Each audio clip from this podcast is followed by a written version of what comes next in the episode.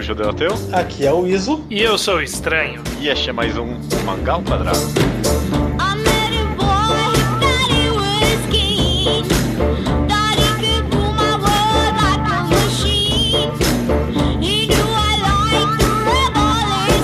Maravilha, meus amigos, sejam bem-vindos a mais um Mangá ao Quadrado. Tudo bem com vocês? Tudo certo.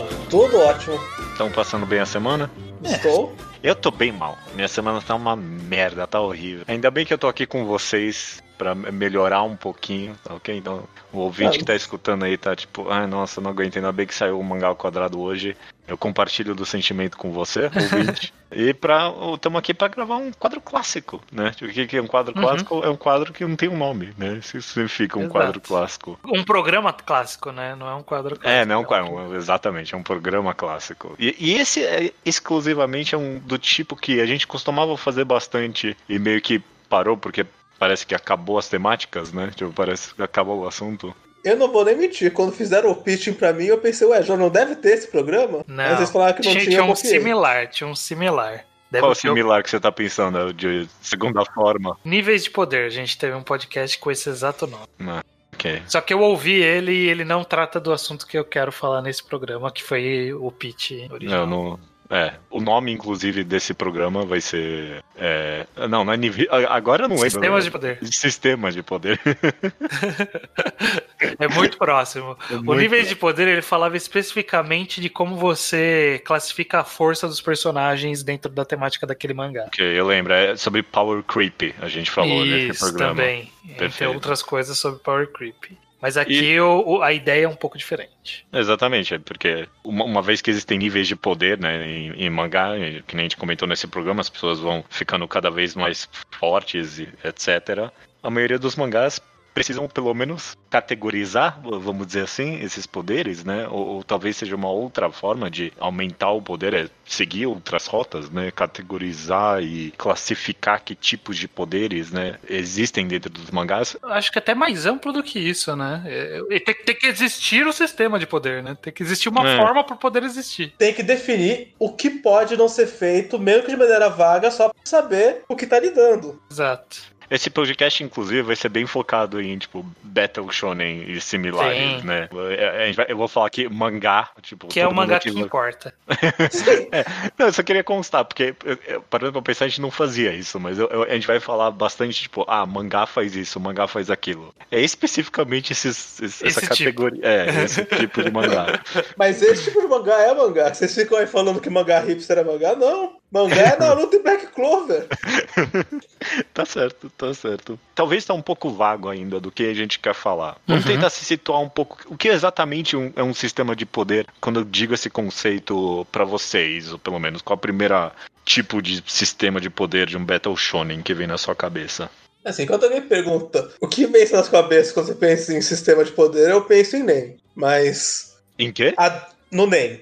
Nem, Hunter x nem, Hunter. de, É, nem é. de Hunter x Hunter, né? Sim, é, é a minha grande referência do que é um sistema de poder, até porque é um dos que se apresenta meio que escancarando. Oi, eu sou um sistema de poder, eu vou explicar agora, passo a passo, assim. Uhum.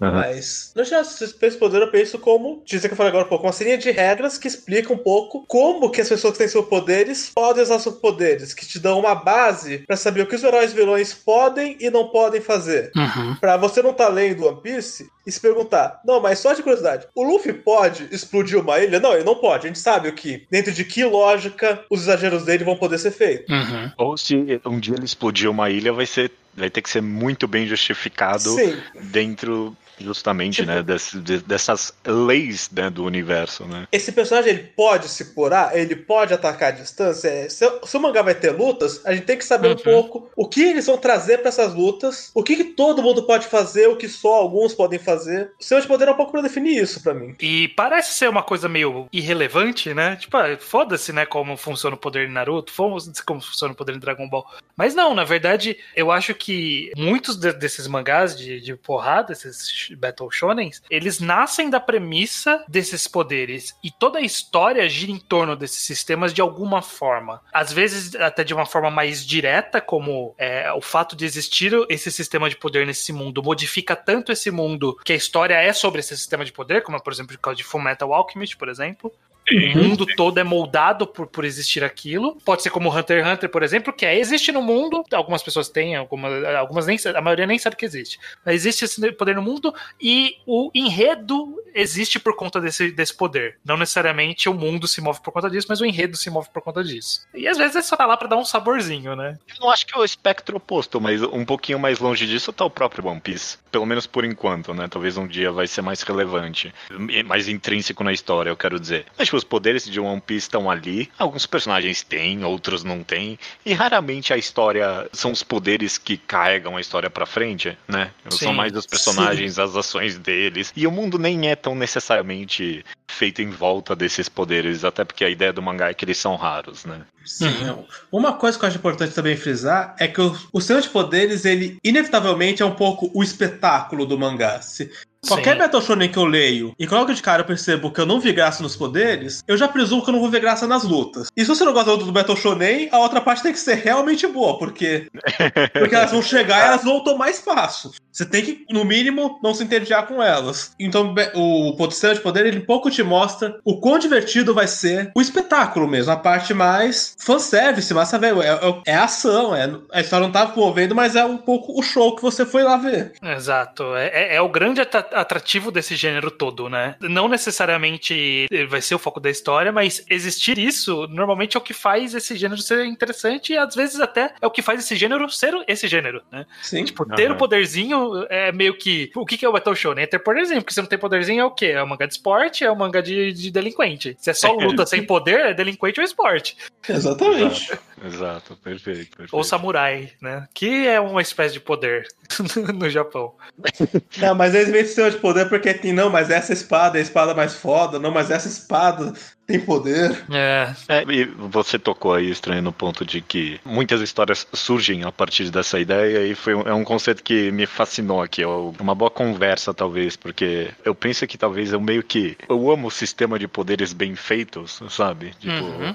quando é muito bem amarrado na história, é muito cativante pro leitor, eu penso. Sim. Que nem. de- Deixa eu pegar um exemplo ruim, mas que as pessoas gostam, sabe? Naruto. Ele tem um sistema de poder que é Olha tem o só. chakra ali, e aí ele tenta explicar em alguns momentos e eventualmente ele taca o foda-se e é só o desenho que eu quero desenhar aqui, né? Essencialmente. Uhum. Mas quando ele tenta explicar, o pessoal adora, sabe? Tipo, quando o Uhum. Naruto vai lá e aprende, ah, não, eu sou o elemento do vento, sabe? E aí o, o meu vento é bom contra o fogo do Sasuke, sabe? Tipo, galera, Parece- nossa, que da hora, eu adoro isso, sabe? Se você entra na wiki de Naruto, você tem a impressão de que tem uma parcela de fãs que estendeu muito bem a parte mais confusa do sistema de poderes, que é os poderes não elementais. Assim, você entra na parte de qualquer personagem e fala seria melhor em chakra de Yin ou em chakra de Yang. E eu não entendi a diferença até agora. Entre Yin e Yang. É, existe isso e eu não sei a diferença. Eu, eu entendi que existe. Eu falei, nossa, que viagem do Kishimoto pra não explicar nada. Mas você entra na wiki, alguém entendeu perfeitamente, porque sabe mensurar perfeitamente quem Eu- tá em qual aspecto. Eu lembro aqui, quando tem esse treinamento do Naruto, que ele aprende a- que ele que tem o elemento do vento, o Kakashi tá lá explicando pra ele, e aí o Naruto pergunta, ah não, mas calma aí, e, e o, e o Shoji, que fica gigante, como é que funciona isso? E aí o, o Kakashi fala, não, calma aí, eu não vou explicar. E eu lembro, tipo, de eu mesmo, na época de estar lendo isso, eu falo, não, explica, explica, eu quero, eu quero muito saber como, tipo, o elemento afeta ele, e tipo, isso vai ser, isso seria muito interessante, sabe? Se ele conseguisse encaixar isso de alguma forma. É o que, o que acontece é que existem muitos sistemas de poderes. é, eu- consigo pensar em. A gente consegue até fazer algumas categorias assim desses sistemas de poder. Tem aqueles que são mais restritivos, né? Por exemplo, sei lá, Fire Force é só poder de fogo. É, Full Metal é só alquimia. Dragon Ball é só o Ki e no final é só energia. Só muda a forma da energia, mas é tudo energia. E tem esses que são mais vagos, que é meio que. Ah, dá pra encaixar qualquer poder aqui. Então, tipo, One Piece é isso. Você pode comer uma fruta, ou você pode ter o hack, ou você pode ser só. Não precisa ter nenhum dos dois e você pode fazer sua perna pegar fogo, porque você pode fazer sua perna pegar fogo. Tem. One Piece tem um lance também que, se você parar pra notar, tem muita coisa que é superstição ou pseudociência na vida real que viram evidente superpoder em One Piece. tipo, o Django hipnotiza, ou a Miss Golden Finger, não, não, eu te afeto pelas cores do ambiente. Que, que tem Uhum. alguma base em, ah, isso meio que existe aqui. Mas One Piece não, isso escala pra isso, é um poder claro. Sim. E aí o que acontece é que, no caso do One Piece, ele é vago, mas ele é determinístico. Então, ah, ele, você pode comer a fruta que faz o seu corpo se separar em mil formas. E, mas esse é o seu poder, beleza, tá determinado. Agora, Naruto, por exemplo, ou Hunter x Hunter é um outro exemplo, ele, ele é meio que. O Toriko, você lembra do Toriko? Existiu? Ele era um negócio que, tipo, esse poder existe. E esse sistema dá pra explicar ele de alguma forma meio vaga, mas ele existe. E eu acho que esse é o, é o tipo de poder que não é tão divertido de acompanhar se você não, não entende a lógica por trás dele. Então, uma diferença clara entre isso de Naruto e de Hunter x Hunter, por exemplo, é que Naruto, ah, é fogo, é gelo, é água, é não sei o que, e foda-se. Isso vai só representar um poder e esse poder muda porra nenhuma. É, vai ser forte ou fraco em comparação com os outros, e é isso. Enquanto o Hunter x Hunter, por exemplo, ele tem uma lógica um pouco diferente, de ah, o seu nem tem um tipo, mas você pode usar ele criativamente, e a sua restrição torna o seu poder mais forte, independente de qual, de qual é o tipo do seu NEM, e aí tem todo um esquema mais complexo, que é mais divertido pro, pro leitor, de, porra, vamos entender esse conceito, vamos ver como funcionam essas regras, vamos vamos ver até o limite de onde vai essa, essa regra autoimposta pelo autor e como ele consegue subverter essa própria regra, sabe? Isso que, pra mim, do, do exemplo oposto, você até pegou, sei lá, alguns que tentam, tipo Naruto, até próprio Toriko, eles tentam. Pra mim, sei lá, o, o- exemplo máximo oposto é o Fairy Tail, sabe? Que, sei lá, É. se tem relevância hoje em dia ou não. Eu não sei qual é o Fairy tem. Tail mais contemporâneo de tão absurdo que é nesse sentido. Mas Fairy Tail era, esse cara é de fogo porque ele é de fogo. E, a, É, e, a- o Nanatsu acabou. o- até, ainda tá por aí. Ele é mais ou menos essa mesma pegada. Tipo, ele é isso porque ele é isso. É, Vocês vocês dois não leem, mas Black Clover faz uma coisa que eu acho uma loucura completa. Em que cada um tem um tipo de magia que você nasceu sabendo. Sabe? Aham. Você nasceu, nasceu podendo fazer. Aham. E aí você vai aprender suas magias, desenvolvendo técnicas com base no seu tipo de magia. Então, esse cara é a magia do vento, ele vai aprender a fazer magias de vento. Esse cara é a magia de fogo, esse é da água. E, e conforme vai trazendo mais personagens, e, e pode repetir, então, sei lá, tem vários caras com magia da água, não, não tem né, a Komonomi. Sim. Mas conforme o cara vai querendo inovar, ele vai colocando novos, novos elementos que vão ficando cada vez coisas cada vez mais fora da caixa. E fico pensando, mas, mas como que o cara. Como ele entendeu que essa era a magia dele? Que o cara da magia de vento, ele nasceu e, porra, essa é a magia dele. Uhum. Aí tem cara da magia de gravidade. Não, ok, então ele. Tem o cara da magia de molusco. Pera, ele produz um polvo? Eu, eu não entendi direito até agora como. É. Aí Como, o ele, cara como ele achou esse poder, né? Aí tem o cara da magia de bússola. Eu penso, primeiro, como ele entendeu que o poder dele é bússola? É, Então, aí tem, tem esses daí que são. Tipo, é, é um poder que, que nasce espontaneamente. Tipo, o Toriko teve isso. É um poder que nasce espontaneamente dos personagens. A gente não sabe qual que é a lógica. Por que, que o Zebra tinha poder de som? Como? Sabe, ele nasceu com esse poder? Ele aprendeu esse poder? Ele desenvolveu esse poder? De onde veio? De onde nasceu? Não fica muito claro. por consequência, acaba nunca, nunca setando muito bem quais são os riscos, né, quando tem uma luta, né, porque Sim. é, pode surgir coisa do nada mesmo, então qual, qual- o risco aqui, o que, que vai acontecer? Não é, Eu já sei, né, vai ganhar. Sim, é o seu poder versus o meu poder. Não, não tem nenhuma restrição, não tem nenhum é fraco contra isso, é forte contra isso, não tem nenhuma limitação muito clara. E, e esse é o tipo de coisa que torna os sistemas de- do Battle Shonen muito mais interessantes. Pô, mas qual que é a limitação? Sei lá, o, o Luffy. No final, ele tá limitado a- ao corpo físico dele. Então, quando ele vai enfrentar o Crocodile, que não tem um corpo físico pra ele bater, como que ele vai ganhar desse cara, sabe? Surge, um, surge uma dinâmica interessante de como que vai funcionar isso. Uhum, uhum. O. Luffy, no fim do dia, ele tem que socar alguém. No fim, isso é o que ele faz. Ele- É, é. O Luffy ele vai ter que resolver tudo em um conflito muito físico, do qual o inimigo pode Uhum. evitar, como o Crocodile fazia, como os Logia tudo fazem. E eu acho, puxando um outro assunto, Uhum. que eu acho que dentro dos Battle Shonens, de forma geral, eh, partindo do pressuposto do, do sistema de batalha, do sistema de, de poderes, eu, eu acho que tem dois tipos de história muito bem separadas. São as histórias que são muito mais focadas em na lutinha. No final, a luta é mais importante.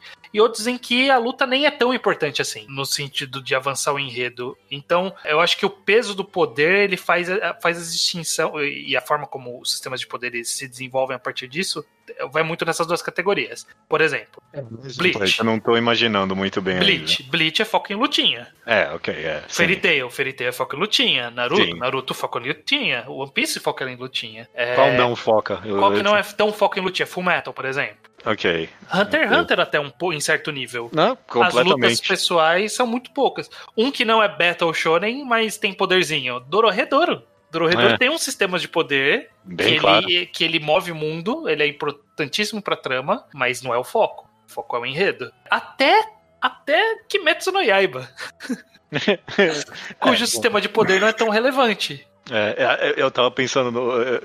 é, A gente tava falando de Fairy Tail contemporâneo, Kimetsu no Yaiba é o, é o nesse sentido, pelo menos, né? De que Sim. os poderes não tem regra nenhuma, basicamente, né? É que da parte dos heróis mal era um poder, era, era uma espadada floreada no. É, era O só efeito visual, praticamente. Tipo, é, parecia tudo mais bonito, mas eles estavam fazendo coisas relativamente.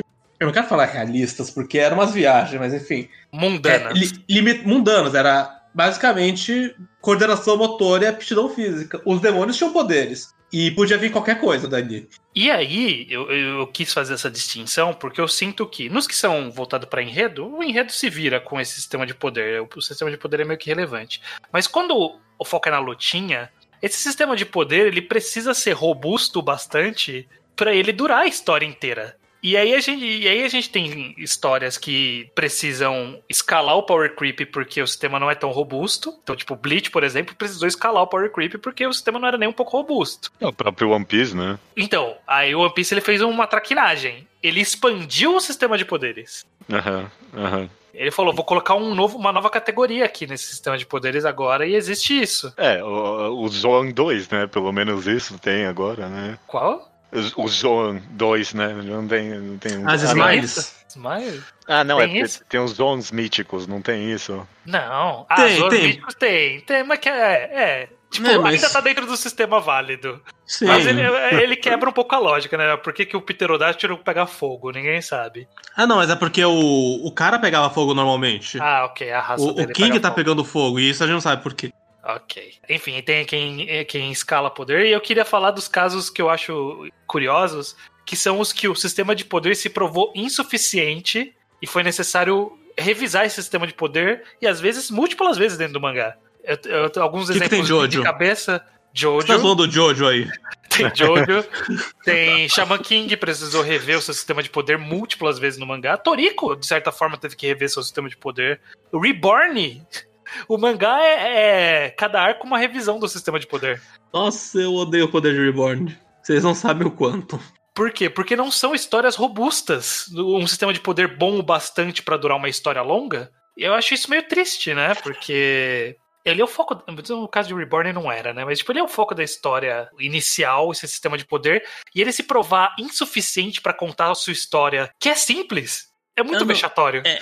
Reborn, pelo contrário, Stanley, eu acho que ele foi gradativamente, quer dizer, eu não sei até o fim porque eu, eu larguei Reborn no meio, achando que era o fim, lá no Saco do Futuro, mas a, a chama vai gradativamente virando cada vez mais o centro da história. Sim, mas vai mudando qual é a lógica do funcionamento dessa, No, dessa no chama. começo, essa chama era uma metáfora pro espírito do Tsuna, mas as lutas eram físicas, e, e em um ponto ele vira uma chave e fala, não, essa chama é muito literal, se você concentrar essa chama, você incinera seres humanos com Hadouken de fogo. Sim. E aí, posteriormente, você invoca animais. É, posteriormente, todo mundo. Não é assim, é a chama do Tsuna faz isso. Posteriormente, todo mundo tem uma chama que você Sim. tem que usar. E aí você usa ela pra abrir coisas e para E usa objetos que intensifiquem sua chama. De, de repente, tudo era sobre uma coisa que era uma metáfora visual. Que, que, doideira foi aquela? Deixa eu fazer uma pergunta, então, porque a gente falou, deu exemplos aqui de obras que fazem isso ruim, mas o próprio One Piece que vocês amam, e sei lá, eu gosto também, vai, que seja. Uhum. Ele também fez isso, né? A gente tá comentando. Ele fez o Paramécia, agora tem, né? O Paramécia é mais Paramécia agora, não tem isso? Não. Exatamente. Tem esse Awakening, esse level 2 do Akuma no Mi que você desperta, que tá, que tá muito mal explicado, inclusive. É, não foi, não foi muito bem estabelecido. Mas eu acho que o como o, o- a A forma como One diferença Piece, entre One Piece e Reborn. a diferença de One Piece Reborn é que Reborn ele precisava reescrever seus personagens toda vez que mudava o sistema de poder. Então, tinha o cara que era das granadas, das dinamites. E aí, tipo, não, no- esse cara não. O poder dele não é o suficiente. A gente vai revisou aqui o sistema de poderes e agora todo mundo tem uma chama. Ah, tá, beleza. Então agora a chama dele faz, eu nem lembro o que a chama dele fazia. Aí, putz, não, mas revisamos o sistema de poder, agora tem que invocar animais, tá? Então dá um animal pra esse cara também. Aí ele passa a lutar com o animal. Aí fala assim: não, não, mas agora tem que juntar o animal com a arma. Mas, mas ele não tem arma. Não, vamos dar uma arma pra ele. Então, tipo, mudou o personagem quatro vezes na história e não faz o menor sentido nisso. Ah, aham. Enquanto One Piece, o sistema de poder ele tá sendo expandido. Então, quem tem o poder antigo permanece tendo o poder antigo. Você só vai adicionando outros personagens com outros tipos de poderes. A, a diferença, talvez, pra mim, é que, é, não, justamente, tipo, Re- Reborn e outras, outros mangás do tipo, tiveram que reescrever, tipo, o conceito inteiro, basicamente, né? Tipo, Sim. One Piece é, sei lá, é só as mazelas do Power Creep, né? Tipo, ok, Sim. vai, todo mundo tem que ficar mais forte, mas todo mundo vai ficar mais forte dentro das regras do universo, tirando umas merdas aqui ali, tipo, E sei lá, o- o Zop, mas é. E o One Piece eu sinto que, salvo algumas lições pontuais, é, é muito consistente como cada personagem luta. Então o Luffy ele tem que dar uma outra forçada com borracha pra achar novos golpes mais poderosos que ele pode dar ainda na- dentro do conceito borracha. Mas o Zoro ainda vai forçar tudo dentro do espectro do que é lutar com as três espadas. Ele não tá, ele não tá inventando um novo poder, uma, Uhum. o Sanji evoluiu para um chute que pega fogo, que é uma evolução discreta ainda dentro da temática do homem que só chuta. A Nami controla o clima e, e mesmo o Power Creep e os poderes mais zoados, eles são dos vilões, então ele é um pouco. O vilão sempre foi aquele nível de poder, o vilão, e não de repente tá fazendo uma coisa que nunca esteve no poder dele fazer. Uhum. É, uma e- e- consistência individual. E é por isso que é tão frustrante quando não segue essas regras, né? Que nem justamente o, o Zop, né? Tipo, do nada. Ah, não, o Zop é o cara das plantas agora. O que? De onde vem isso? Que, É, que, que é o- zoado. Tipo, o Zop foi uma má ideia. É, porque foi uma má ideia. justamente, né? Meio que reescreveu qual era o conceito das leis daquele personagem, né? Tem um que eu fico dividido porque parte de mim gosta porque acha cool, mas parte de mim fala isso não faz o menor sentido em relação a nada. Que é o poder do Brook envolver uma espada que congela, que não dialoga em nada com o poder dele. É, é o frio da morte, sendo que. sei é, lá, o frio do submundo que não, isso tem nada a ver com nada. E eu gosto de ver o Brook congelar. N- Não é o problema esse. Mas não faz nenhum sentido. é uma forçação de barra mesmo. É, mas eu acho que o ponto aqui é que o One Piece mesmo, nessas renovadas aí no- nos personagens, não tá reescrevendo nada, que nem. Sim, Sim. E, e no fundo, ainda o princípio é o mesmo. No fundo, é o Luffy dando uma voltona pra dar um socão. É. O golpão do golpe final dele contra o do Flamengo é um soco com a mão inchada porque é de borracha. É, é, ainda o Luffy ainda luta de um jeito parecido com o que ele sempre lutou. Então essas hipérboles não parecem que estão reescrevendo Uhum. a- o, o conceito por trás deles, só aumentando o nível. É. Sabe uma coisa? Vou, vou mudar completamente o assunto aqui, tá bom? Uhum. Uma coisa que eu pensei aqui agora é que a gente começou meio que esse, esse episódio meio que falando, ah, tem os que definem bem e tem os que definem mal, né? O sistema de poderes. E que, ah, definir bem é bom e definir mal é ruim, essencialmente, né? Mas, sei lá, eu comecei a pensar aqui em alguns exemplos de mangá que não necessariamente definem tão bem o sistema de poderes deles e, e são excelentes, né? Soul Eater, por exemplo, é vago pra caralho. Não, não tem muitas regras muito bem. Mas as lutinhas são as melhores partes do mangá. É super bem desenhado, su- é divertido, é bem escrito. Um exemplo talvez um pouquinho melhor e mais contemporâneo é o Chainsaw Man, né? Que tipo, a gente tá amando. É borderline Battle Shonen, né? Não sei o, o, quão bem tá dentro dessas leis ou não. Mas é super vago também, né? Demônio de qualquer coisa, ninguém, ninguém dá uma foda. Sim. E É, aí, mas- tipo, tá, tá sendo o mangá que a gente mais tá gostando. Mas de ler. quando o demônio aparece, você meio que já sabe o que, que ele vai fazer, baseado no nome dele. É. Com exceção de alguns que eles explicam exatamente qual o poder. Sei lá, acho que o Angel, a gente sabia o poder dele antes de ver em ação. Uhum. Porque por exposição falaram, ah, o poder dele é esse, justamente porque não estava implícito no nome Angel. E tem exceção também da Makima, que ninguém entende nada do que ela faz. O que, como aquele poder casa com qualquer coisa e sempre aparece um novo. Mas aí que tá. Eu acho que não necessariamente você precisa é, delimitar muitos poderes é, a lógica dos poderes, se o foco da história, naquela divisão que eu, que eu citei, o foco da história de. O foco é a lutinha, a foco é a história. Se o foco é a história, a lutinha meio que é segundo plano. Ela existe, mas ela é segundo plano. O importante é como. é, Quais vão ser as consequências dela. Então, pra esse caso, não precisa mesmo explicar poder. Chainsaw Man é um bom exemplo. Os mangás que tem poder do Mizukami são isso. O Lucifer e o Martelo e Sengoku Yoko, nenhuma explicação, zero explicação do poder. Porque é quase que irrelevante pra história. É, mas Todos existe um sistema. São. E são bons, exatamente, porque eles deixaram vagos, mas não deram o foco pra isso na história. Eu acho que talvez esse seja, seja o equilíbrio. O quanto você tem que explicar tão bem quanto você pretende usar aquilo na história. Eu acho que mesmo o Jojo é mal explicado, mas se mantém constantemente interessante pro que você querer ver não é tanto a explicação quanto o poder em prática. Sim. Então, embora, sei lá, na, da parte 3 pra frente, obviamente, o você leia Jojo querendo ver os stands, você não tá meio que querendo ver uma explicação muito racional pro stand existir, você tá querendo ver novos stands mais interessantes. Sim. E é por isso que ele precisou dar esse double down dos stands ficarem cada vez mais e mais abstratos, porque tava ficando repetitivo, justamente, né? Sim, sim. E aí um pouco se sintando que enquanto o stand for interessante de assistir, ninguém vai fazer uma pergunta muito querendo quebrar a perna do mangá. Sim. Ninguém vai perguntar por que se estiver gostando da luta. É o Araki se sustenta nisso e é mal e é péssimo explicado o stand. É péssimo completamente. explicado e é contraditório. Se você olhar de perto, você vai ver que eles se contradizem o tempo todo. Sim. É, e cada um tem uma regra própria, bem única Sim. e específica daquele cara. Só aquele cara tem essa regra. Quem inventou?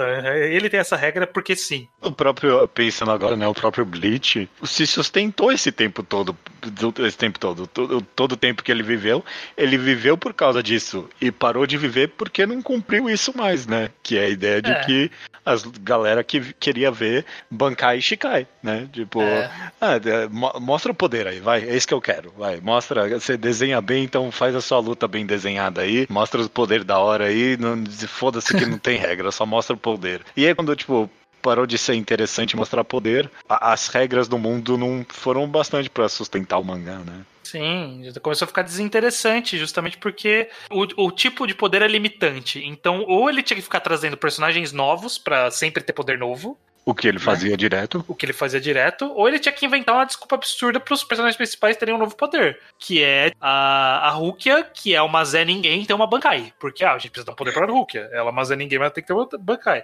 O cara lá do o outro cara do gelo, que tem um- uma verdadeira Bankai. O, o, o, o, o Range também, ele tem. Eu, eu vi há pouco tempo, que eu, eu nem lembrava disso. Ele ele também tem uma verdadeira Bankai. Ah, ele tem a Bankai disso, não. e ele tem e aí, tipo, ele descobre que o nome da Bankai dele era o nome errado, que ela tinha falado pra ele de sacanagem. E aí ele descobre o verdadeiro nome e aí é uma outra Bankai. Nossa, eu não lembro disso, parabéns. Agora, um que tem um sistema de poder, que quando a gente olha enquanto sistema de poder, ele é muito estranho, é Dragon Ball. Porque eu falei lá no começo que é interessante pra gente saber exatamente o que os personagens podem ou não podem fazer, mas o tempo todo os personagens revelam que estão fazendo uma coisa que ninguém achou que eles podiam fazer. Dragon É. Ball. Essa é a história de Dragon Ball. Vou, vou dar um exemplo muito básico de uma cena que não é nem luta. Que é quando o Gohan tá treinando. O Piccolo tá treinando o Gohan. De repente ele fala: Você agora vai sobreviver nessa floresta. Ele coloca a mão no chão e materializa uma espada. Você pensa, desde quando o Piccolo materializa espada? Ele sempre podia fazer isso. É, os outros personagens podem fazer isso se eles tentarem. Foda-se a espada. Onde bom- vem isso, né? E, e na Mac, espada. O bom dele é o poder de roupa que ele tem. que, que, que acho que é o meu princípio, que acho que o Piccolo materializa coisas, mas. na- mas na mesma pegada, o Goku chega em Namek, ele põe a mão no escurinho e fala: Eu li sua mente e entendi o que tá acontecendo. Pera, o Goku é telepata, desde quando ele vai continuar a ser? Então, é, Dragon Ball é super estranho em relação ao que os personagens podem ou não podem fazer. E eles meio que copiam a técnica uns dos outros um pouco por olhômetro. Então parece que quando um personagem usou um poder, todo personagem podia estar usando esse poder, ou não. O que impede as pessoas de todo mundo ter o Kenzan do, do, do Kuririn? É só Acho energia no formato de disco. Tu- Qualquer Sim. um fazer assim virou a energia do. É, e o Freeza faz. que o e o, Freeza faz. E o Kenzan ainda é um dis, ainda é um Ki com forma, mas por exemplo, o Tenshinhan usava o Taioken que faz, criava a luz do nada, o Kuririn copia o Taioken no olhômetro. Pera, pera, mas você tá fazendo luz. Como, como que você viu o que você chegou a fazer? Não, não, eu sei fazer também agora. É, o, o- o poder de Dragon Ball nunca foi tão consistente, né? Não Era foi nem. sempre- O, o Majin Buu aprendeu o teleporte de olhar, mas isso, isso parece uma coisa só da forma pro seu Ki. Que você olha e entende o que o cara. Ele teleportou, caralho. Acho que, e a pergunta aqui é: funciona porque funciona ou não funciona? Eu, Dra- eu acho que funciona, mas eu, eu, eu sou conhecido por passar muito mais pano em Dragon Ball do que o fã médio. É, é porque o Dragon Ball o que ele faz é que eh, o poder em si, os poderes em si são desinteressantes, mas ele vai na escala. É onde ele vence. O, o Dragon Ball ele funciona na base da escala. Tem que sempre subir um degrau pra tornar Uhum. legal. Por isso que todo arco tem que ter uma nova forma de Super Saiyajin, tem que ter uma nova transformação, tem que ter alguém diferente, tem que ter uma fusão, sabe? Tem que ter Sim. alguma coisa nova, porque ele vive nisso, né? em trazer uma inovação na escala. Ele É, não sobe a escala. Não basta ser só Kaioken, tem que ser Kaioken Sim. vezes 10, né? 10, aí tem que ser Super Saiyajin, aí tem que ser Super Saiyajin 1, aí tem que ser ah. Super Saiyajin 3, aí tem que ser Super Saiyajin fusionado 3. Isso vale muito pros heróis. Acho que o Dragon Ball também agrega que a luta enquanto espetáculo, a luta tem que ser boa, mas a luta de Dragon Ball eu senti que sempre girou menos em qual é o poder do vilão e mais em qual é a personalidade do vilão que eles querem enfrentar. Uhum. Então, o Freeza, o Cell, o Buu e o Vegeta faziam coisas muito parecidas com o Ki, mas eles se comportavam muito diferentemente nas lutas. Os heróis não, os heróis meio que só estão tentando derrotar. Sim. Mas É. é, o espetáculo gira muito mais da personalidade do vilão do que em qual é o literal superpoder dele, porque dos quatro é o mesmo poder. É, é, tipo, é, é difícil ter uma análise concreta sobre o sistema de poderes em Dragon Ball, né? Porque ele, ele é tão rodeado de contextos e tal. Mas eu- quem, tem, quem critica normalmente a obra, normalmente é essa linha de crítica, né? De tipo, ah, é meu poder contra seu poder sempre, né? Sim, não, tem uma, sim. não tem regras. Não É tem... no grito que você ganha. E- Eu defendo Dragon Ball, mas quem critica costuma falar que, ah, no fundo, é todo mundo fazendo uma bola de raia maior que tá 100% errado, não. aliás, não tá nada errado. Não. É, não. é isso mesmo. Já que a gente tá nessa de analisar alguns casos específicos, eu queria analisar um pouquinho aqui com vocês o caso de Boku no Hero Academia. Olha só. Hum. Porque, porque o caso de Boku no Hero, ele é daqueles que o sistema em si ele é vago bastante que pode ter qualquer poder. A Uhum. pessoa Sim. nasce com aquele poder, o poder é dela. Só que ele tem um limitante que a pessoa nasceu com aquele poder e esse é o poder dela. Uhum. E é isso. O que, que ela pode fazer? O cara do fogo e gelo, o que, que ele pode fazer? Mais fogo e mais gelo. É isso que ele Sim. pode fazer. Ele não tem outro poder. Vocês não acham que fica meio limitante pra história, pra trazer coisas legais? Eu acho, eu, eu acho essa limitação excelente. Eu, eu vou falar que ficaria chato se a gente visse eles usarem em excesso, mas como o Boku no Hero não usa secundário, eu ainda tô fresco, que eu não vi usarem demais o fogo e o gelo. É. Eu não vi a mina ser sapo até cansar, porque eu mal tô vendo essa gente tá, puta que o pariu, não tá usando o secundário. É, é, então, eu acho que ele funciona nisso. Eu, eu acho que a limitação, pra mim, é o maior segredo de um bom sistema de poderes, sabe? Uhum. Quanto mais limitante, melhor, porque, tipo, mais difícil vai ser o trabalho de fazer algo com mais espetáculo, né? Justo. Mas ele tá conseguindo fazer algo. Então, não. Não. O que, não. o que eu acho que o Boku no Hero faz interessante é que os poderes todos têm uma fraqueza, que não é específica, tem uma historinha, mas no fundo eles todos têm a exata mesma fraqueza. Que é, se você fizer demais, você começa a se machucar. É. O poder do fogo, a fraqueza é que se você usar fogo demais, você queima. Uhum. O poder do mineta é de arrancar o cabelo, se você arrancar demais, sangra. O da mina que produz coisas, você produz. Então, no fundo das milhões, são todos assim. Você tem que. Você não pode desperdiçar seu poder nas lutas. Você tem que sempre estar sem, otimizando o seu poder. É, É. Que é uma fazer- ideia válida. Sim, sim, É uma- não. Mais que válido. Eu acho perfeito, porque o objetivo é fazer a maior bola de fogo do mundo, talvez seja uma má ideia. Sim. Não é sobre aumentar a escala mais que o inimigo, é sobre otimizar o seu uso. Isso é uma ótima ideia. Eu lembro que, acho que numa época, várias pessoas, eu acho, falaram que o poder do Deku em Boku no Hero é quebrar os ossos. E, tipo, quando alguém falou isso pela primeira vez, eu, falei, eu pensei, isso é brilhante, isso é uma boa ideia. Tipo, você- a, a ideia de, tipo, não, o seu poder é que você tem, você é a pessoa mais forte do mundo, só que o seu corpo não aguenta, né? Como é que você vai, como é que o mangá vai ju- justificar um- o corpo de uma criança conseguir ser a mais forte do mundo? Esse limitante é tão bom E eu, inclusive, acho que ele faz isso muito bem por muito tempo, sabe? Com, com o Deku É. especificamente, sabe? Só que na hora de dar o próximo passo, ele não consegue. Não. O não. poder- Desde Não o tem, Boku no não tem um Hero- segundo passo. Qual, quando, qual é o limitante dele de. Ó, ele, ele dá socos tão fortes que ele quebra os ossos da mão. Como ele resolve isso? Ele dando chutes. O poder de Boku, o problema de Boku no Hero, É. de verdade, e é- isso é um bom ponto para nossa discussão, é que eu acho que o sistema de poderes é bom, porque eu olhando, eu acho que os poderes individualmente são bons, e eles são bem lidados, Eles são mas as criativos. lutas não são boas. É. Então as lutas não dão o contexto para esse sistema de poderes ser colocado para sua finalidade principal. Que é gerar Sim. uma boa luta. Acho que o Boku no Hero não gera. Talvez algum espectador pense, ah, mas eu gosto de tal e tal luta, mas. Eu, eu pessoalmente acho que elas são, elas são chatas. Sim. Sim. E aí, sei lá, entra mil elementos que não tem E só. a backstory dos poderes eu acho a parte mais interessante. Porque Boku no Hero colocou esse detalhe que eles são genéticos. Então É. que tem, tem pessoas que casam pessoas específicas pra produzir um filho com poder específico. E eu acho isso interessantíssimo. Que também Só não é mais- tão explorado, né? Usamos Usado um uma caso vez. só. é? É, quem fez isso de propósito é só o O Endeavor. Todoroki, isso. Mas é, eles explicam os poderes dos pais do Bakugou pra mostrar como uma criança saiu com um poder tão apelão. É verdade, você Uhum. tem Tipo, razão. qual é o caminho que dois pais com poderes normais tiveram pra um filho acabar nascendo. E, e isso eu acho interessante. Isso eu acho uma coisa que não tá sendo muito explorado, não tá sendo nada explorado, mas Uhum. é parte do sistema, é parte do que faz entender os poderes dos personagens e ser interessante. Sim. E, e- eu acho que no final das contas, eu acho um bom sistema de poder. E no final do dia, é, é o que mais atrai também as pessoas para Boku no Hero, porque ele casa isso bem com personagens carismáticos, né? Então você quer meio que ver o poder individual de cada um, Sim. sabe? Tipo, ah, a menina, a menina é sapo ali. A galera gosta porque ela tem o poder de sapo, da hora, sabe? É isso, sabe? É, é um sapo, isso é E- e- legal.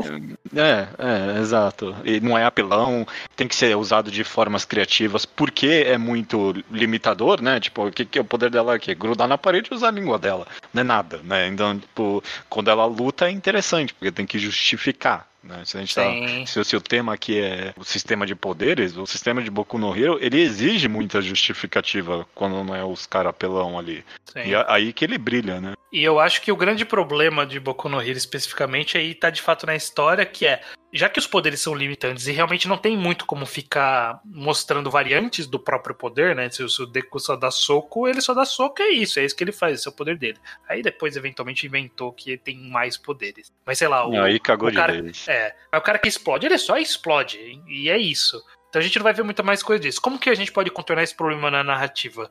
Fica rotacionando. Olha, a classe tem 30 pessoas. Rotaciona essa galera. Naruto fez isso, sabe? Naruto fez um arco que, ah, vamos puxar o Neji, vamos puxar o Shoujo Shikamaru aqui nesse arco, vai. Vamos lá, mostra aí o que você sabe fazer.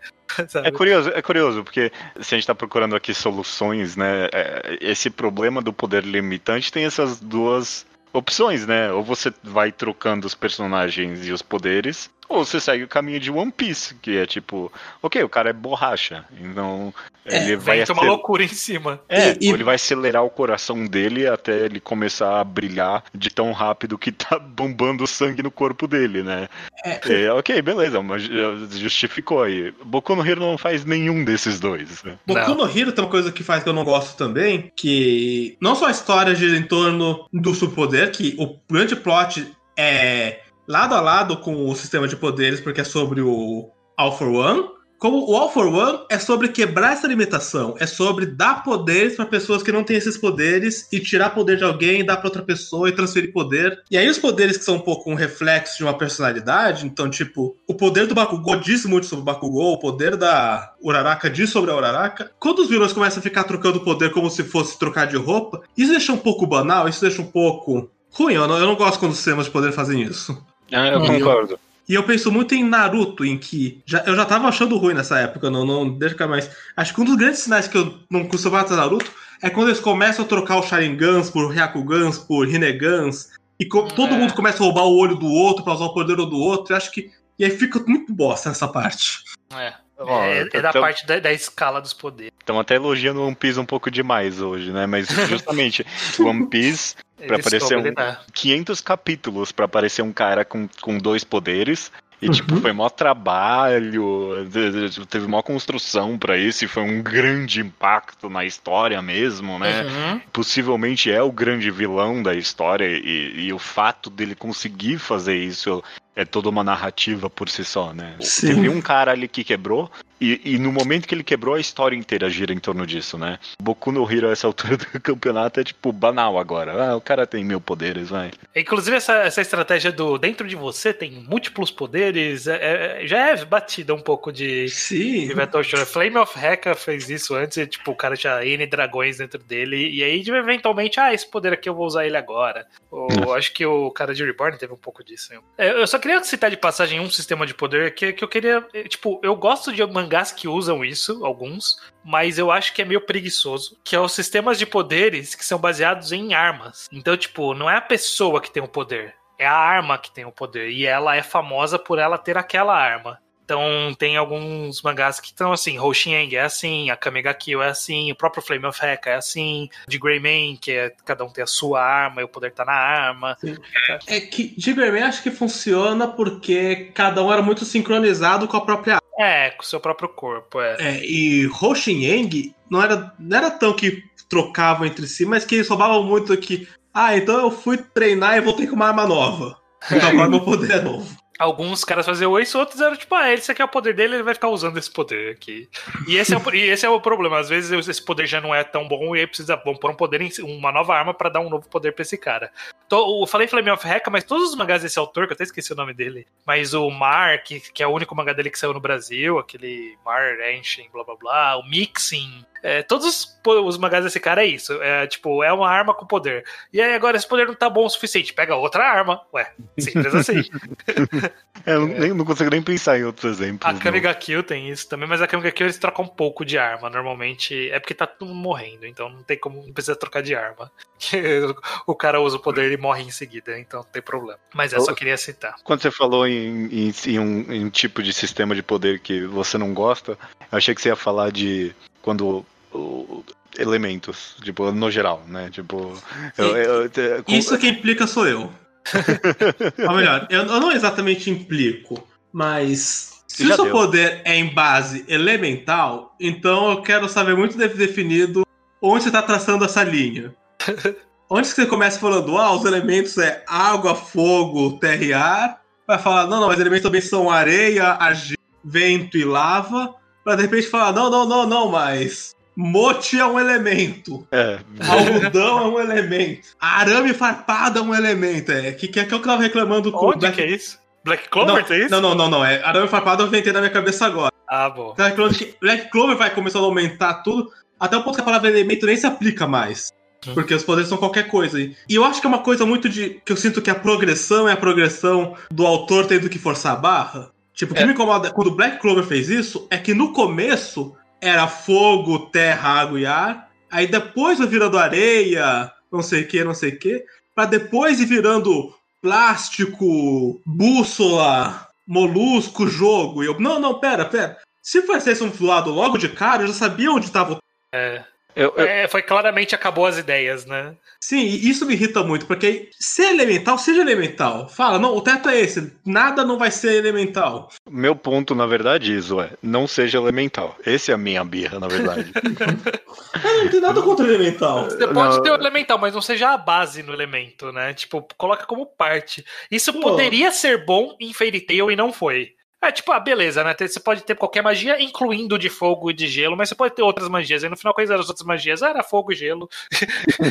Não, não, a, a Erza fazia espada.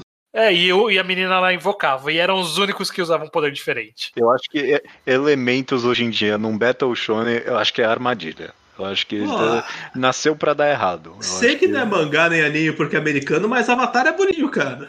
Ah, bom, mas Avatar é outra, é Não, outra o poder, conversa. o- a graça não tá no poder, né? Não, tá, claro que tá, mas é outra conversa. O- eu não sei, eu não assisti. claro que tá. É, Ainda nos elementos, eu. Eu, eu fico impressionado em como o Fire Force tira leite de pedra. É, no o bom Fire e no Force, mau ele soube- sentido. Ele soube fazer. Ele soube fazer. Isso me impressionou. Tipo, Mas o assim- mangá é todo mundo tem quem faz fogo e quem controla fogo. E é isso. É só isso. Quem faz fogo e quem controla fogo. Não tem outra opção. Aí você fala assim, ah, então vai ser, vai ser uma bosta. Daqui a pouquinho já esgotou os poderes, né? Qual, qual é o fogo? O meu fogo é mais forte que o seu fogo? E realmente, ele, ele faz umas ideias bem boladas, né? Às vezes ele dá uma forçadona de barra, às vezes ele olha É, é o você fogo da, inventou uma mentira. É, o fogo da velocidade da luz é uma bosta de ideia. Mas, sei lá, o cara, ele cria fogo, só que ele cria muito concentrado e ele faz uma espada de plasma. O outro, Sim. ele manipula o, o fogo tanto que ele faz gelo.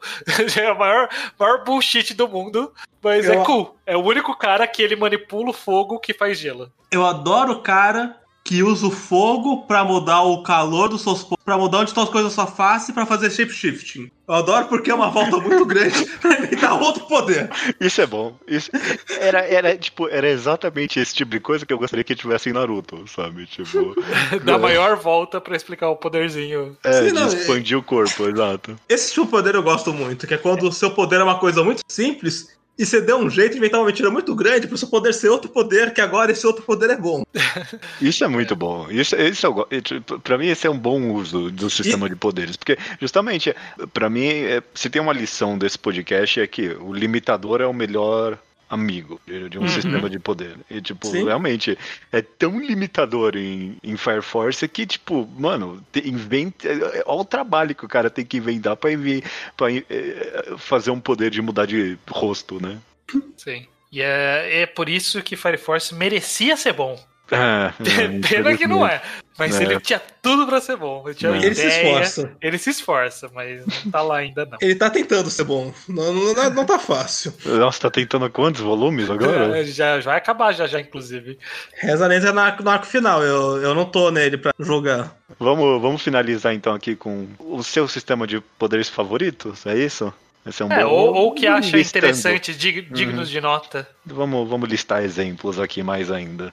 Começa você, estranho. Você, você que tá bem eloquente, dá, dá um exemplo aí. Eu, eu- surpreendentemente, eu estou gostando do, do sistema de poder de um mangá recente da Shonen Jump chamado Undead Unlock. Uh, Ah, Undead meu Deus. Unluck. uh, Unlucky. Isso. Undead é- Unluck. esse é bom. que ele tem a ideia dele é os personagens eles têm todos os poderes que começam com an. Eles são, são os negators, eles negam algo. Só que isso é tão vago que o cara inventa qualquer bullshit. E às vezes é uns bullshits que você fala, não, nem fudendo. E às vezes você fala assim, ah, é bem bolado, bem bolado. Tem uns que eles roubam. Tem um que eu olho e falo: não, não, não é, não é essa palavra que sai desse poder. É o do, do chinês lá? Do chinês. Qual que é o nome do poder dele? Untruth. Untruth. Que é o E- inverdade. E, e ele faz você não fazer o contrário do que você tá pensando. E eu acho que devia ser unthinkable. E eu não acho que eu tô inventando a roda quando eu falo que esse poder devia ser unthinkable. É, mas a ideia do mangá é que tem tipo o Undead, é o cara que não morre, ele nega a morte, esse é o poder dele. A mina da Unlucky é que ela traz azar pras pessoas. E todos, todos os golpes têm algum. Todos os golpes, todos os negators, eles têm algum poder e regras específicas do seu poder. E toda luta, ele é meio Jojo nisso. Toda luta é meio que eu tenho que descobrir o poder desse outro cara. É assim que eu ganho, eu descobrindo como funciona a lógica do poder dele. E eu acho esse um sistema interessante. O, o Hunter x Hunter tem um pouquinho disso também. Como eu vou descobrir a regra do poder desse cara pra eu conseguir vencer ele? Eu acho que isso sempre dá lutas legais. Jo Jojo faz isso também. Sim. É, metade da luta é você tentar entender o que a pessoa tá fazendo. Você sabe da consequência, mas você não sabe de onde tá vindo esse poder. Sim. Eu acho que sempre, sempre dá chances de lutas legais isso. Um exemplo aqui que eu pensei e que ele é fascinante justamente nessa temática de sistema de poderes, porque o sistema de poderes dele provavelmente é a coisa mais estúpida e mal feita do mundo, mas é, ele, ele acaba sendo interessante por causa disso, que é Talentless Nana, um mangá já recomendado aqui, pouca gente leu. Mas é- o sistema de poderes é, essa galera tem poderes, é isso, não tem É, nada. Boku no Hero. É, É, é- tipo, é Boku no Hero um pouco mais mal explicado. um pouco mais mal explicado, exatamente. Só que a ideia é, os poderes são muito apelões, começa aí, né? Tipo, Sim. a, a- a esmo, galera que, não, eu volto no tempo. Ah, não, eu consigo me te- teletransportar, eu, mil, eu vejo o futuro, mil coisas, mil coisas. A ideia é que coloca esse personagem ali que não tem poderes, né?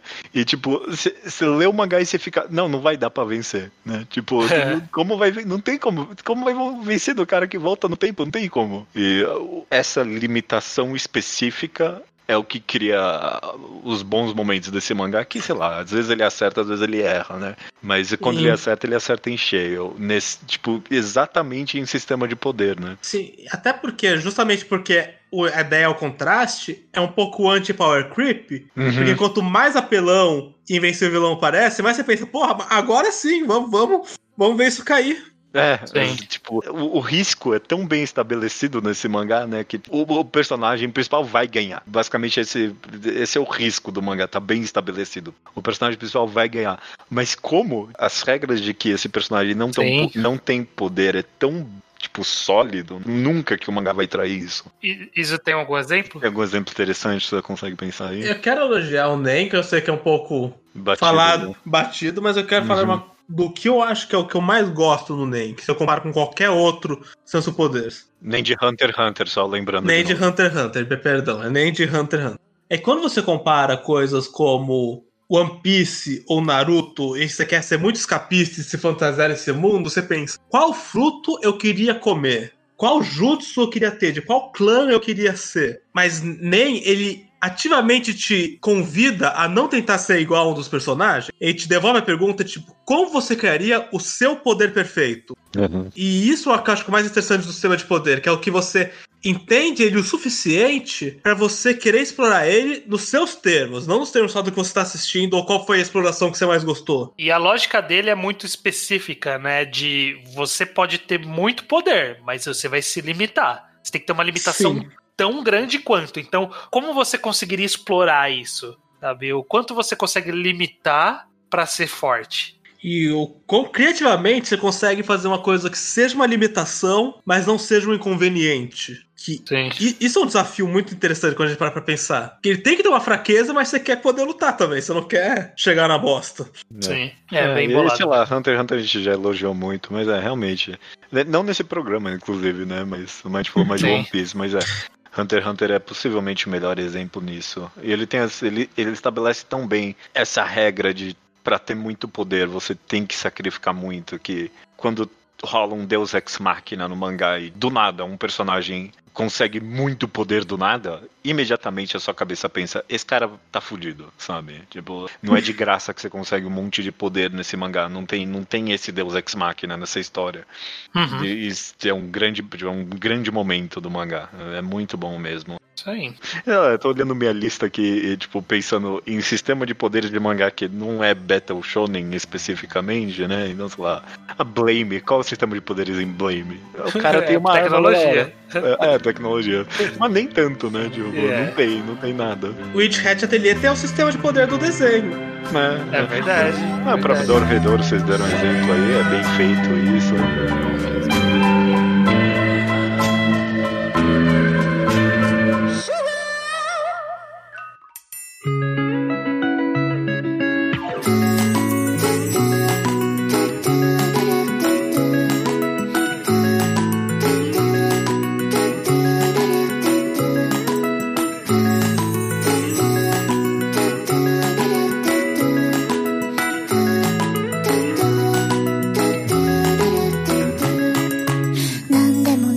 Leitura de e-mails estranhos do mangá ao quadrado de número 268, Blue Flag, a ONU Flag. Uhum. Os e-mails chegam aqui no contato arroba alquadra.do e também comentários no blog alquadra.do. Mas vamos lá pra agenda que a gente sempre dá na leitura de e-mails, que é falando dos próximos programas que vão ter. O Reenquadrado, que é semana que vem começa Kingdom. Finalmente nossa jornada de Kingdom vai ser iniciada. Tem Quatro que começar volumes. a ler isso, caraca, mano. Tem que ler pra essa semana. Então vamos lá. Ai, caraca. Ok, beleza. O Quadrinho ao Quadrado, que é o nosso podcast mensal sobre quadrinhos, no próximo mês vai falar sobre Reparos do Brão Barbosa, que tá disponível online também, tá lá no post do último Quadrinho Quadrado o link.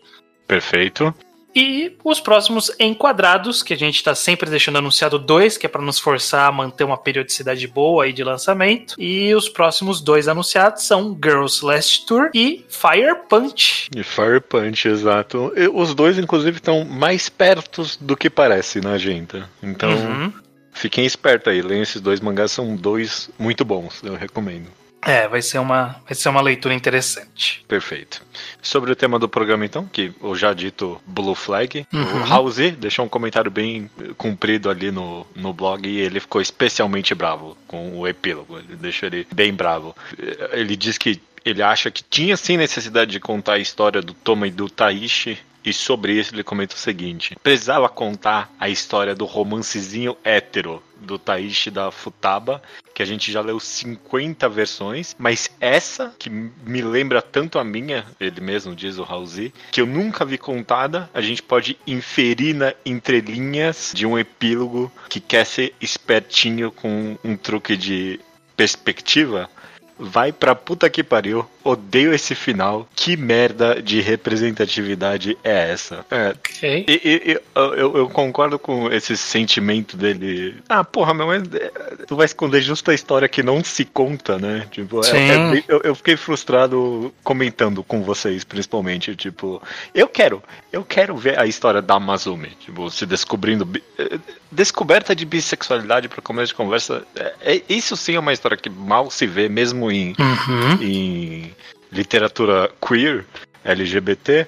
E, e, pô, tinha uma oportunidade aí, se era isso mesmo que ele queria fazer e hum, acabou não abraçando. É, pois é. Pois é, é. é frustrante pra dizer o mínimo. É, eu acho interessante essa perspectiva de gente que se enxergava nesse tipo de relacionamento, como o caso do, do Halsey disse aí no relato dele, como, como isso afetava, porque é a impressão de quem de fora de- desse, dessa vivência, eu tinha a impressão que era insatisfatório. É, sabendo de alguém dessa vivência também acha insatisfatório, é, diz que realmente falhou esse final para entregar. É, falhou, falhou. O Edivaldo Rodrigues da Silva Filho, ele também fez um comentário lá no blog. Primeiro, só de passagem, ele fez um comentário que eu achei maravilhoso, falando que o mangá parece uma discussão de Twitter, que é cheia de frase pronta, sem ninguém se entendendo, e de vez em quando alguém tá, é sensato.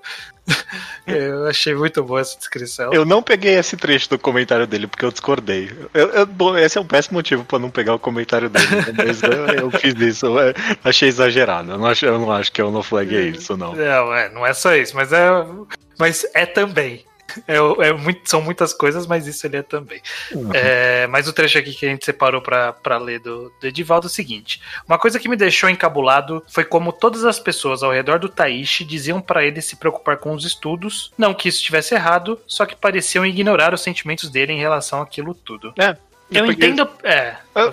Não, é, é porque esse trecho ele vocalizou algo que eu senti e não percebi até agora no mangá também, Hum. mas toda hora eu também, no fundo da cabeça, eu acho que eu pensava isso. Ele vocalizou bem aqui. Eu realmente vira e mexe a galera. Ah, não, mas foca nos estudos primeiro. Eu ficava meio, calma aí, galera. O cara, tipo, tá bom. Tá, tipo, mó sofrimento, drama pesado aí. Eu, eu ficava meio desconfortável. Eu não sei se é tipo. E, e raramente eu dou essa desculpa pra desconcerto com obras, mas eu me pergunto se é alguma coisa alguma desconcerto cultural com o Japão e a gente aqui, Hum. de, de- desse foco excessivo no estudo, apesar de que, sei lá, né? Mas é, eu, eu achei um pouquinho esquisito isso também. Eu acho que é que é ambos, na verdade, porque até tem um pouco aqui, eu, eu acho, esse tipo de coisa, de sempre focar pro adolescente, ó, o importante é estudo, foda-se a escola, Aham. esses relacionamentos, porque isso vai passar, se for um pro, é um problema de agora, mas uma hora não vai ser problema de agora. Enquanto decidir sua carreira, é um problema de agora. Não, não estou dizendo que está certo isso, porque já está errado a gente colocar todo o futuro numa pessoa de 17 anos decidir tudo que ele vai fazer da vida. sim, sim. Isso já está errado por natureza. Mas eu entendo, já que essa é a realidade que a gente vive, eu entendo as pessoas dizerem pra. Ah, então foca nisso, vai. Já que, já que a gente tá fudido, você vai ter que decidir agora, então foca nisso que é mais importante. É, faz- é, não sei, eu- eu, eu achei um pouco esquisito mesmo em alguns momentos. Eu não consigo nem dizer agora, já, já esqueci o mangá inteiro agora que a gente gravou.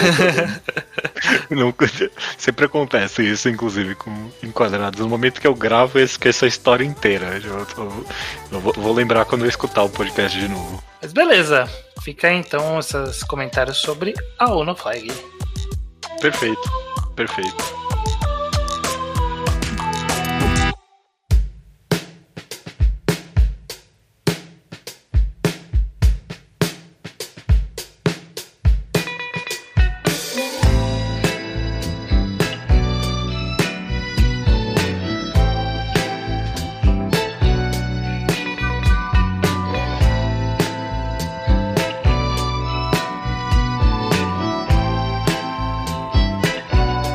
Recomendação da semana é minha, estranho. É sua judeu, não sei o que que é, eu quero, tô muito curioso pra saber. Perfeito.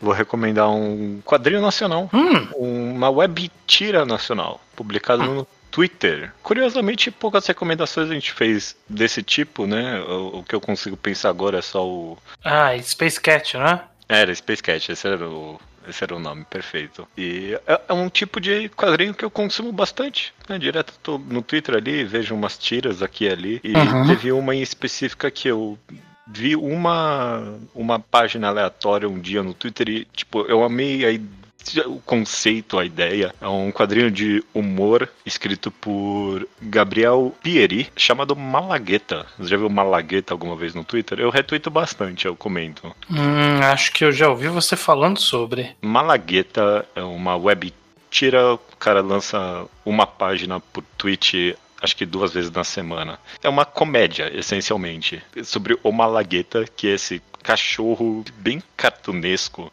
de capuz e uma cara muito brava. E a, a comédia é basicamente que esse cachorro de capuz meio fofinho é basicamente tipo um, um tiozão de bar maluco e bravo, sabe? Uhum. a atitude meio que. Ele é tipo um tiozão brasileiro mesmo, acho que essa é a ideia, sabe? Tipo, é, joga no jogo do bicho e dá porrada na polícia e várias situações desse tipo. Essa é a comédia, esse, esse cachorro cartunesco agindo de uma forma valentona bem específica brasileira mesmo.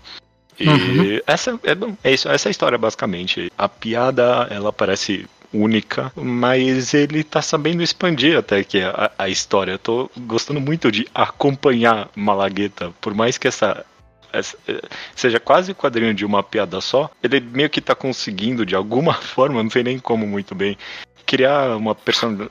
A personalidade do Malagueta, na verdade, é meio que fixa. Mas os personagens ao redor dele, ele desenha os humanos bem mais realistas, por assim dizer. Uhum. E uma personagem específica bem pra frente na publicação do quadrinho. Ela é divertidíssima, é tipo uma garota meio que antissocial e desconfortável. E aí a dinâmica dela com o Malagueta é, pra mim até agora é a, coisa, é a melhor coisa do quadrinho. E meio que a- acaba misturando essa comédia com quase um, um tom social, não muito, bem de leve, que dá muito charme pro- quadrinho. Eu tenho amado ele, eu, sei lá, um- sempre que o, o artista lança uma página, eu sempre acho bem criativo, bem divertido. Um- um- Uhum. um- uma excelente adição pra história longa de quadrinhos de humor desse tipo que existe no Brasil. É bem, tipo, é bem remetente a, tipo, clássico, Laerte e, e esse tipo de coisa da vida, mas com um toque bem próprio. Uhum. Malagueta, divertidíssimo. Ah, interessante. Fica aí a recomendação. Eu já tinha visto você retweetando, agora eu abri aqui pra ver. Uhum. eu vi que eu já, já vi algumas páginas, parece divertido. É, minha única reclamação é que o Twitter ele não é uma plataforma assim tão Não. boa pra leitura de algo longo. É. Então vai dar um trabalhinho aí ficar clicando em cada, cada imagem pra abrir. Isso que o, o autor Faz uma tudo. página pelo menos por tweet, aí pelo menos não fica aqueles quatro pequenininhos, né? Não, e ele organizou tudo numa thread ali e tal, mas mesmo assim o Twitter não ajuda. Esse, Não. não. Não sei se Nossa, tem um- uma mudança de tecnologia simples que resolveria se o Twitter, se na passagem das fotos, ele fosse para a primeira foto do tweet seguinte. Já resolveria pra gente, sabe? Você põe pro Sim. lado, ele vai pra próxima foto, vira ele é um leitor automaticamente. Isso tem cara de que eventualmente vai ser em físico de alguma forma também. Então, sei lá, apoiem o artista aí também, o Gabriel Fieri. E tá aqui feita a minha recomendação de Malagueta. Beleza, cara. Então só nos resta dizer. Até semana que vem. Até semana que vem. the pipelines in a Detroit County